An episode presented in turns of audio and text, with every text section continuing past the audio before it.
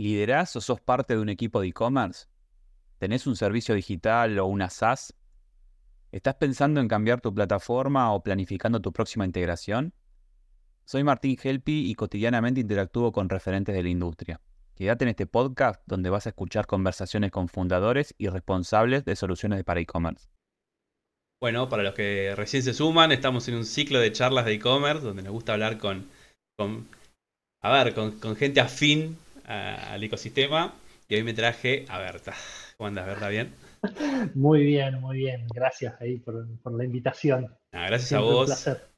Gracias a vos por, por, por ponerte a charlar. Sé, que, sé que estás ocupado, sé que estás con, con un montón de cosas, pero a ver, tengo un tema dando vuelta a la cabeza hace tiempo que tiene que ver con. Muchas veces te preguntan por qué. A ver, por qué una plataforma le va mejor o peor en un país. O sea, todos usamos tecnologías que tienen presencia en todos lados, en LATAM y demás.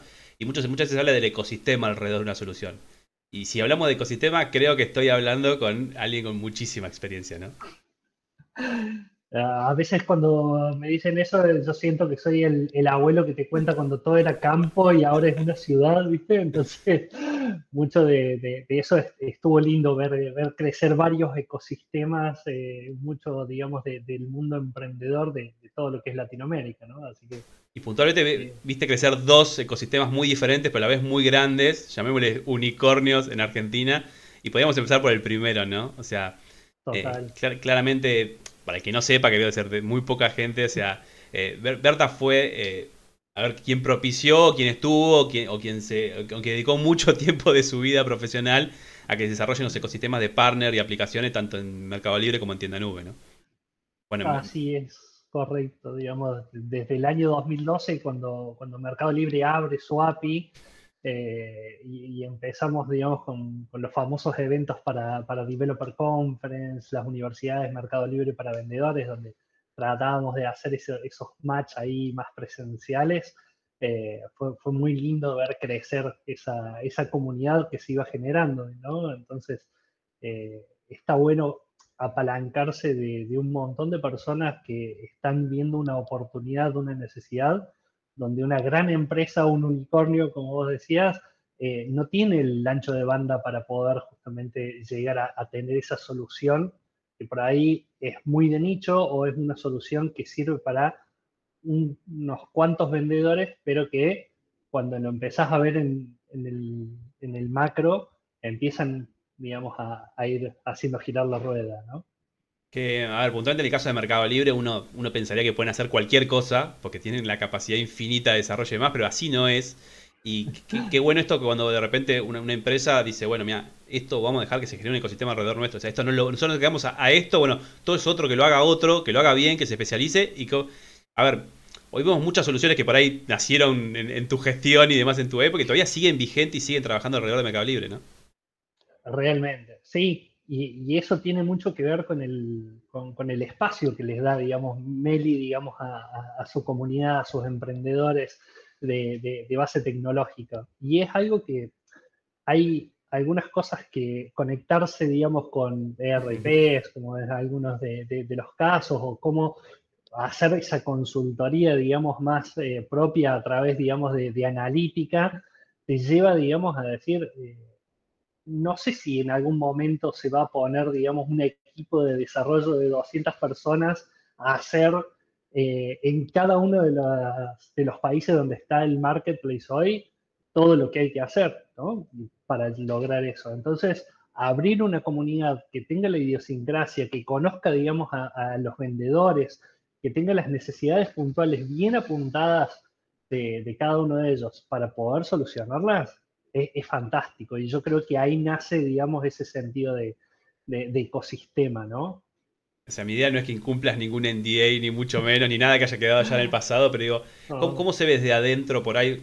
está claro las oportunidades que surgen a partir de un API, o sea, oportunidades de facturar electrónicamente, de integrar un RP, de sincronizar stock y precio, ¿Cómo se va viendo del lado de adentro a medida que estos partners empiezan a hacer esta solución, empiezan a hacer un negocio alrededor de eso, empiezan a tener sus nuevas necesidades? Che, nos pasa esto. O sea, ese feedback, ¿cómo se vive internamente? ¿Se ve como una oportunidad o un, uy, ¿para qué abrimos esto? ya lo que se viene.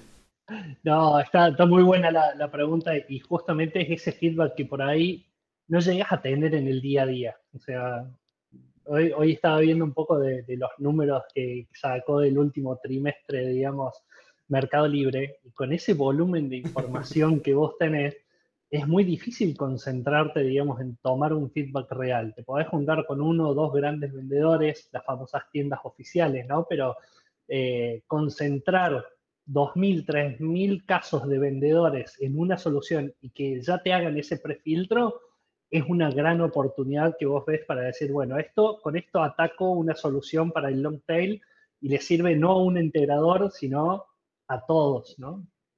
Y, eso de, a ver, de, ser responsable de un área así, ¿no? O sea, que te, ha tocado un par de veces. ¿Cómo es el tema? ¿Siempre surge del lado del, del merchant la necesidad de necesito esto, esto, esto? ¿O por ahí tiene que ver más con el roadmap propio, el backlog interno y decir, bueno, salimos a desparramar un poco más de responsabilidades con, con partners? Está, bueno.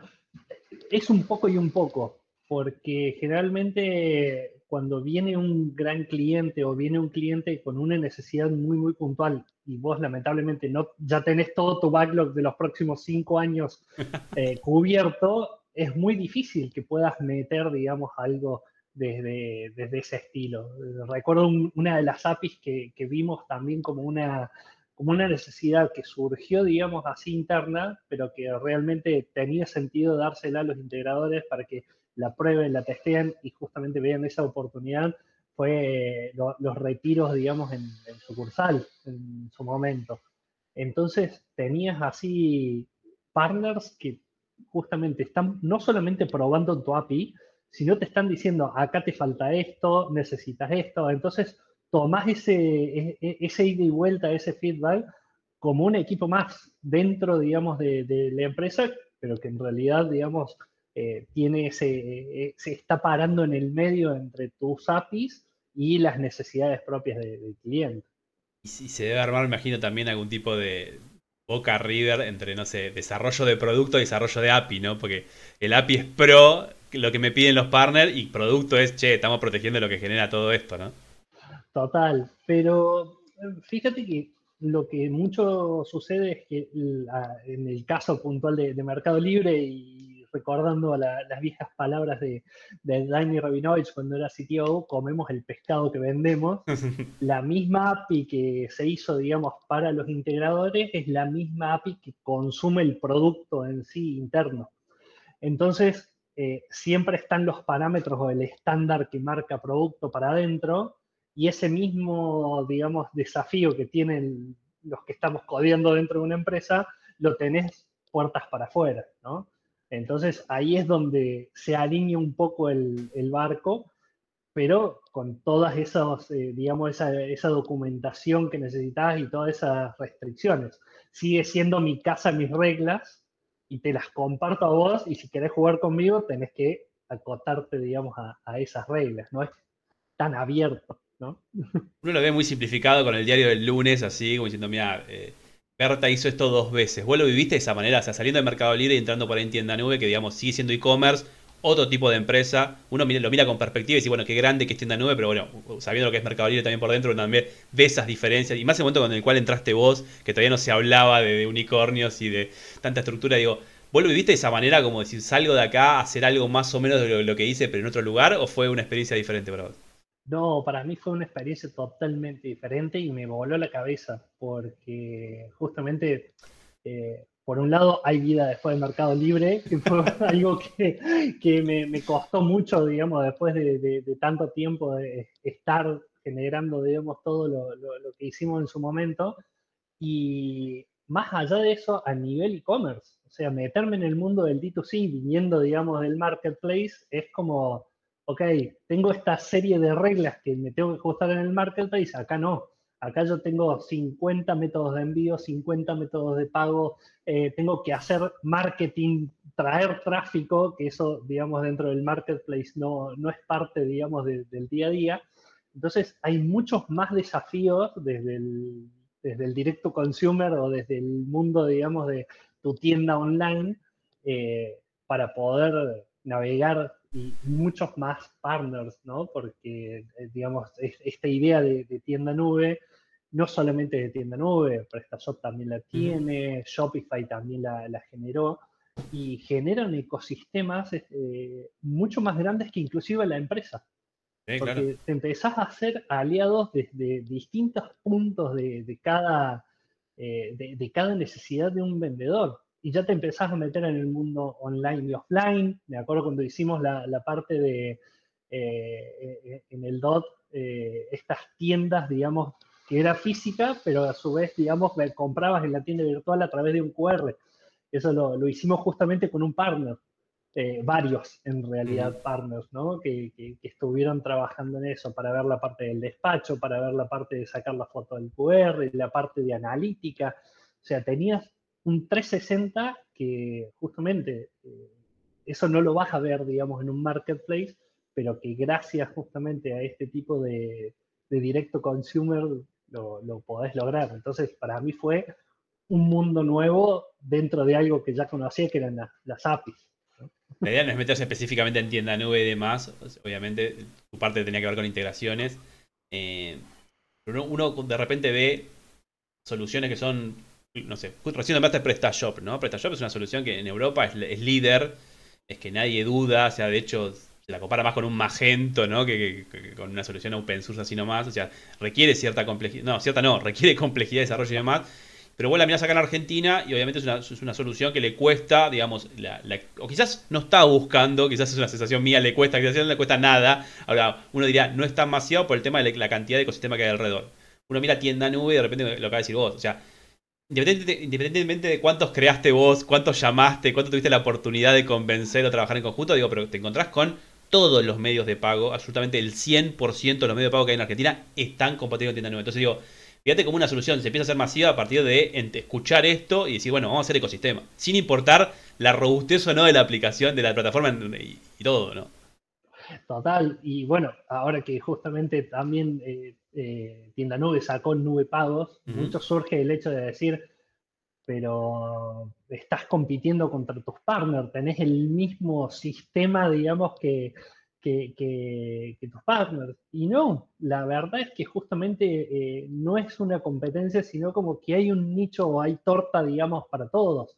Entonces, hablando un poco de, la parte, digamos, de, pagos o, cada uno de los sistemas que hay, eh, entra mucho la, digamos, la, la viveza criolla o también, digamos, la, disrupción o innovación que puede hacer eh, ese tipo de, herramientas. He visto, digamos, a algunos que pagás con, el celular, digamos, y te mandan el, producto así desde la, desde la compu. Eh, todo lo que hicieron los chicos de acá de Córdoba, de, de, de de Wibon, esas cosas realmente a mí me, gustan mucho porque te cambian la forma de pensar en un método de pago tradicional o por ahí bancarizado, ¿no? A ver, medios de pago y logísticas, digamos que son esos proveedores blocker, lo más importante de la industria. Y como decís vos, al ser la torta tan grande, hay espacio para cada uno, entonces nadie dudaría en no hacer su integración. Si hay 12 correos, yo soy el 13, obviamente voy a estar ahí, lo mismo con medios de pagos. Ahora, esto sí ya es más personal, a ver si haces memoria y recordás. O sea, sacando medio pagos y logística, que era más una charla segura, ¿no? Tenés que estar, cómo y cuando.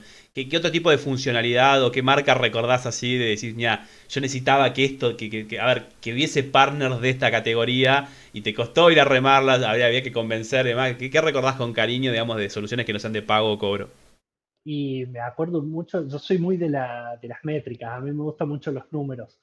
Eh, entonces, en el caso particular de, de, Tienda Nube, me acuerdo un chico que eran, creo que una pareja, digamos, que, que empezaron a, a, trabajar nada que ver con el mundo de informática, pero se metieron, digamos, porque sabían mucho de estadística y números, a hacer, digamos, toda la parte de métricas. Me acuerdo la charla que, tuve con ellos, era como, quiero ir y abrazarlos, porque realmente lo que estaban construyendo era algo muy lindo, creo que se llamaba estadísticas nube, que es una herramienta justamente que viene a potenciar un poco todo lo que es el, ecosistema de, métricas. Que un vendedor por ahí... Eh, que, está arrancando o que por ahí no tiene toda la, visión macro de todos los KPIs de Google Analytics y, demás, se pierde con toda esa información. Entonces estos chicos habían logrado hacerlo muy simple y hacerlo, digamos, para, todo el mundo. Entonces eso creo que como anécdota me, queda mucho, digamos, de, alguien que no era programador, que se puso, se sentó, pensó una idea y dijo esto puede funcionar, agarró el ferretero de la esquina y lo llevó, digamos, a, trabajarlo, eso a mí me, me, encanta. Y después el hecho de hacer esos crossover de, plataforma, marketplace y decir, hola, ¿qué tal? ¿Te acordás de, de mí en Mercado Libre? Bueno, eh, trabajemos juntos, o sea, ahí con, Mariano Chaperón, que... Sí, eh, y como expert. Eh, como expert, él, creó justamente Ecom Nube, que es esa integración, digamos, casi nativa que tiene, digamos, tienda nube con, con, Mercado Libre. Entonces, ese tipo de cosas son las que, realmente me, gustan porque vas viendo esa evolución en el tiempo. No es que un emprendedor se creó, digamos, su sistema y ya está, se echó a relajar, sino que siempre hay algo para conectar, siempre hay algo nuevo para hacer. Una cosa interesante, tengo la oportunidad de conocer a muchos, o sea, podríamos nombrar todas las integraciones que hay en, en Tienda Nube, Mercado Libre y demás, y, con muchos tengo charlas y demás, o los he, los he mapeado en algún sentido y hemos charlado, o han participado de hecho de este podcast. Y lo que ves también que estos ecosistemas no solamente potencian la herramienta, sino que después también les dan estas perspectivas dos cosas. Primero para ir a otros mercados, porque por ahí la, herramienta, en el caso de Tienda Nube, en el caso de Mercado tienen presencias en muchos países de LATAM y por otro lado también a otras plataformas, ¿no? Porque también le da esta gestión de decir, bueno, si ya tengo tienda nube, ¿por qué no ir por un Shopify? Porque digo, entonces, estos ecosistemas no solamente generan la herramienta, sino generan un crecimiento importante en, la herramienta. Totalmente, sí, sí, sí, sí. Eh, algo que, que, miré con mucho tiempo con, muy buenos ojos era la regionalización de las herramientas. Y hay algo que, digamos, eh, tuvimos muchas iteraciones hasta lograr entenderlo bien, que es cuando una herramienta está eh, en el estadio óptimo para decir, bueno, me largo en otro mercado y en qué mercado. No es lo mismo irte, digamos, a Colombia, a Chile, a Perú, que irte a México, que irte a Brasil. Eh, más allá de las idiosincrasias de lo que es el idioma, el estado de madurez del e-commerce, eh, el, hecho, digamos, de cómo cerrar, digamos, un, trato comercial con un vendedor, que hay algunos que si no le dan las manos y, lo tenés ahí a, metros de distancia, no, no en vos y generar esa confianza a través, digamos, del respaldo de otras empresas, como puede ser Tienda Nube o en su caso cuando hicimos, digamos, el desembarco en, eh, México con Open Platform, habíamos hecho un coworking, me acuerdo, donde distintos emprendedores podían ir y trabajar allá, sean locales o sean, digamos, de, otros países, para justamente hacer esos nexos y poder contar un poco mejor la, historia, ¿no? No quiero despedirte sin aprovecharte y nosotros charlamos y obviamente sé en qué estás y más, pero obviamente muy vinculado al e-commerce, pero también desde otra óptica. Así que preguntarte un poco por, a ver, Marketplace, B2C, B2C como quieras, y ahora estás medio, no medio no, en el mundo del dropshipping y en otro, y en otro mercado inmenso, gigante y demás. ¿Qué me puedes contar de dropshipping? ¿Qué me puedes contar de México? Bueno, sí, a ver, hoy por hoy trabajando eh, a, cargo del, Centro de Desarrollo de, de que es justamente la, empresa que estoy trabajando ahora, eh, hemos empezado, digamos, a, mutar un poco el rol que antes tenía de generar comunidad o, digamos, eh, generar esos ecosistemas a formar parte de esos, esos ecosistemas y empezar a usar las aplicaciones, eh, ponerme más en ese sombrero de, digamos, de vendedor de e-commerce, de full commerce y todo lo que podemos generar en base a eso con herramientas y productos desde tanto lo que es usar como para nuestros vendors. Eh, esto que mencionabas de, dropshipping, imagino que nuestro público hoy lo, debe conocer muy bien. Eh, acá en Argentina es todo un challenge hacer dropshipping, en México es, digamos, como carta diaria. Eh, tanto, digamos, de proveedores locales que ya saben cómo es el surtido y, y llevar, digamos, los productos, hacia nueve marketplaces. O sea, allá, a diferencia, digamos, de, lo que vivimos un poco en, Argentina, hay nueve marketplaces que están peleando, digamos, a, la par con muy buena eh, forma de, trabajo y además de eso, como vos decías antes, eh, medio metido también en el mundo del, D2C, de la mano de Shopify, que también tiene esa, esa omnicanalidad, eh, que tiene también un, desafío muy, muy grande, ¿no? El hecho de decir, bueno, no es lo mismo vender eh, con mi propia marca que vender, digamos, en un marketplace. A ver, no, voy sobre las métricas de, de, de sino las métricas de México en general, como para entender un poco, o sea, sabemos que son, no sé, creo que 10 o 12 veces más de habitantes, digo, pero creo que creo, tengo entendido que el comercio es, es muy superior a eso, más allá del volumen de gente, digo, es mucho más potente. O sea, hablamos de que cualquier, cualquier no, una empresa puede comprar algo en China, alojarlo, ponerlo en Amazon, venderlo en un momento. Entonces digo, ¿qué, me podés contar de, ese factor volumen después de haberlo vivido en Argentina, en, otros países? Bueno, ¿qué es llegar a México y ver el volumen de venta en un marketplace? Ah, es, espectacular justamente por lo, que decís. Y algo sorprendente que, ha pasado mucho en, los últimos tiempos es la poca bancarización que tiene, digamos, eh, México. 40, 45% solamente es el, mundo, digamos, que tiene una tarjeta como para ir y comprar eh, en un marketplace. Entonces, soluciones así del mundo de pagos que te permiten ir al, al Oxxo o al 7-Eleven de allá y te permiten pagar con, efectivo, han hecho mucho la adopción, digamos, de, del mundo, digamos, de, hacia el e-commerce. Y justamente de la mano de grandes marcas que se han reconvertido en marketplace, como Liverpool, eh, Walmart, allá, eh, viene toda esa transformación. Es lo mismo o la misma experiencia que vos antes tenías en el mundo físico, donde tenía a, lo que antes acá era Falabella, por ejemplo, eh, un, shopping con varios pisos, miles y miles de personas pasando todos los días, eh, está ese desafío de decir, bueno, esa misma experiencia que brindaste físicamente, ahora tenés que hacerla en el mundo virtual.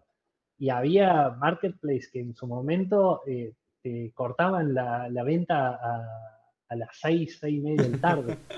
Entonces, llegar a tener eh, la idea de decir, bueno, tengo que vender ahora y es 7 por 24, eh, tiene su, evolución. Entonces, eh, más allá del volumen de gente que hay, tiene que ver justamente con, la madurez y hacia dónde va el mercado agradecerte por tu tiempo. De hecho, esto fue grabado el Día de los Muertos, o sea, un, feriado que no es feriado en Argentina, pero sí en México.